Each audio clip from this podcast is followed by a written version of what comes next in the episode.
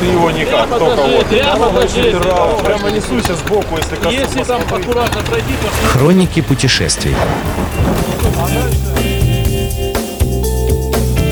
Вы слушаете Моторадио «Хроника путешествий». С вами Олег Капкаев.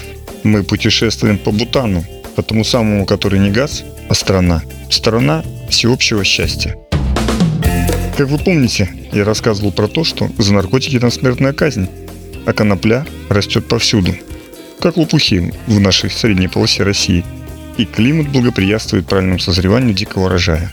Это фактические данные. При этом при всей простоте пересечения границы Индии и Бутана, это нужно как бы проехать просто красивые ворота в центре города, контроль очень жесткий.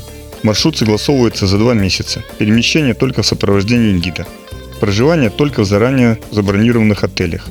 Вот, например, когда один из нас попытался въехать по другому паспорту, а не потому, что указывали в заявке на визу, ну потому что он его поменял. И суровая кара неизбежна. Арест в холле гостиницы приблизительно на час и огромный штраф по бутанским меркам. По нашим приблизительно 50 долларов американских. И бумага, что он нарушитель визового режима, однако может дальше вести себя хорошо и будет допущен к путешествию. Визу мы все получили там же, в отеле, за 40 долларов. И нам показалось, что наши Royal Enfield прекрасно подготовлены, особенно при наличии настоящего механика в команде и еще одного мотоцикла на крыше джипа сопровождения. Подготовлены для дорог Бутана. А дорог больших, по сути, всего лишь две.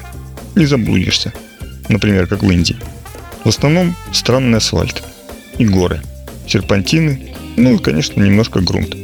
Скорости передвижения небольшие. За день проезжаешь приблизительно от 100 до 200 километров. Но ощущения получаешь на все 700-800. Мотоцикл старой, устаревшей конструкции приходится ловить на ямах. Пугаться этих хозяйских грузовиков, засматриваясь в пропасть. Никаких ограждений, столбиков. Сбоку просто зона свободного падения. Мотоциклы под нами мчались со скоростью под 80 км в час под горку и под 20 км в час в гору. Грунт, а кое в Бутане большинство, держит уверенно. Ну или мы держим мотоцикл на грунте уверенно. Тут уж кто что выбирает. Но надо всегда помнить о тормозах, барабанных. А они весьма условны на этих устаревших Royal Энфилдах.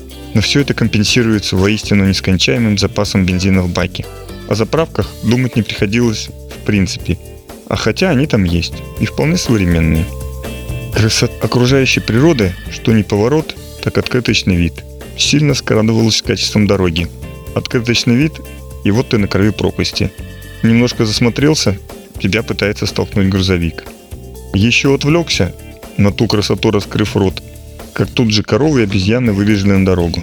Но когда шел дождь, тут-то, конечно, управляемость Рона Эффельда назовем ее отсутствием полного.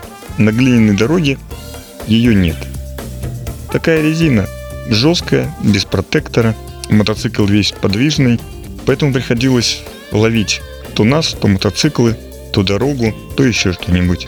Но было удивительно, что на любой высоте и в любую погоду мотоциклы заводились стабильно и уверенно, не давая нам расслабляться. Когда проливной дождь, а в горах уже практически снег, выходишь ранним утром, туман, ты представляешь, что тебе нужно ехать по серпантинам опять-опять по этой глиняной дороге, дорога ждет.